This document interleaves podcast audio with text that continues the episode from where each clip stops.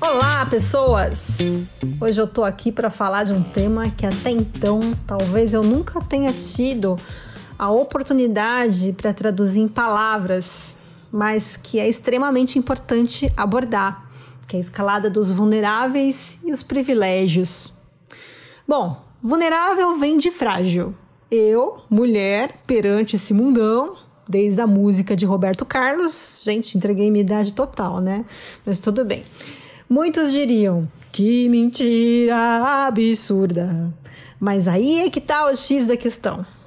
Gente, ser mulher, nascer mulher, automaticamente já vem nas configurações do manual de instrução que você tem que provar, tem que fazer o melhor, tem que se cobrar, sabe?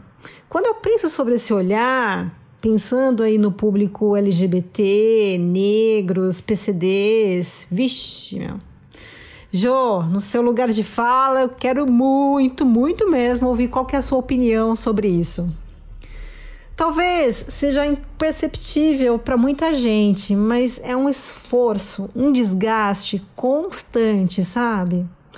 Acredito que muitos de vocês já viram aquela figura da escada rolante para os homens e uma escadaria gigante cheia de degraus para as mulheres. Pois é, acreditem, a coisa funciona exatamente assim para muitos outros públicos relacionados à diversidade. Por favor, não estou dizendo que a vida do amiguinho é bem mais fácil do que a minha, não, hein? Concordo em gênero, número e grau com aquela máxima de que não tá fácil para ninguém. Mas é inegável aquele velho clichê. Apesar de, independente de, sabe? Quando rola uma comparação que sempre te joga para baixo. Então, não adianta a gente querer fechar os olhos e fingir que não está acontecendo nada passar por cima, engolir sapo e achar que tá tudo bem, sabe? Todos os dias eu tenho que pagar essa conta de um jeito ou de outro.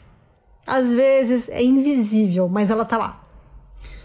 Daí vocês podem estar pensando: ah, coitadinha, né? Uma mulher cis, hétero, falando. Senta lá, Cláudia. É aí que eu quero dizer para vocês que eu reconheço, reconheço muito que eu sou privilegiada, graças à minha família, que sempre me deu condições para estudar em boas escolas, eu sempre tive boas condições de vida também. E tenho aqui hoje que utilizar o meu lugar de fala para dizer que agora o meu papel é justamente praticar a sororidade, pensar no coletivo, puxar cada vez mais gente e representatividade para o mesmo patamar onde eu tô é o mínimo que eu tenho para fazer. Mesmo sendo eu um grãozinho de areia ou uma formiguinha no meio dessa balada toda, eu posso de fato fazer a diferença. Acho que é isso, Jô. Quantas caixinhas que a gente tem para rasgar, não é mesmo? É, Jô. A enorme escadaria que você comentou, que as pessoas que fazem parte de grupos de vulnerabilidade social precisam escalar, se deve ao fato trágico do estereótipo do sujeito ideal, que seria, digamos, o homem cis, hétero, branco de classe alta e, quem sabe, às vezes de camisa azul. Então, no topo dessa escadaria está o sujeito que eu acabei de descrever, e todos os indivíduos que vêm depois vão acumulando desafios e barreiras, de acordo com as intersecções. Então, vamos imaginar que quem está lá na base, ainda bem distante do primeiro degrau, para iniciar a subida, é uma pessoa que ela acumula intersecções de vulnerabilidades sociais, como por exemplo, uma mulher trans, lésbica, pobre e com alguma deficiência. E pelo único fato de existir com essas individualidades, essa pessoa ela é lançada às margens da sociedade e tem que se provar é, umas seis vezes ou até mais, como se só por existir já estivesse em dívida com o mundo e com a sociedade. Enquanto o dito sujeito ideal muitas vezes não se dá conta de sua posição de privilégio, que é muito trágico.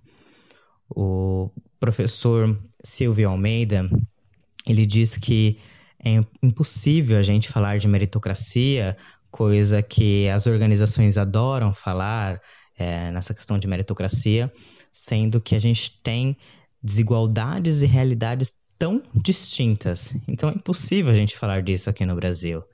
Sem a utilização de ferramentas e políticas afirmativas que proporcionem de fato a equidade. E a gente acaba, por causa disso, desperdiçando talentos brilhantes, porque os nossos preconceitos eles nos impedem de dar oportunidade para quem não é o sujeito ideal. Precisamos então reconhecer os nossos privilégios. E eu falo isso porque em algum momento da minha trajetória eu tive que reconhecer. Eu, Joseph, quando me dei conta que eu não faço parte das pessoas trans que estão na prostituição, que são cerca de 90%, segundo a Associação Nacional de Travestis e Transsexuais, a ANTRA, e dos 82% que sofrem com a evasão escolar, segundo a Ordem dos Advogados do Brasil, a OAB, e que não tem um paro familiar, psicológico nem emprego, eu me dei conta dos meus privilégios.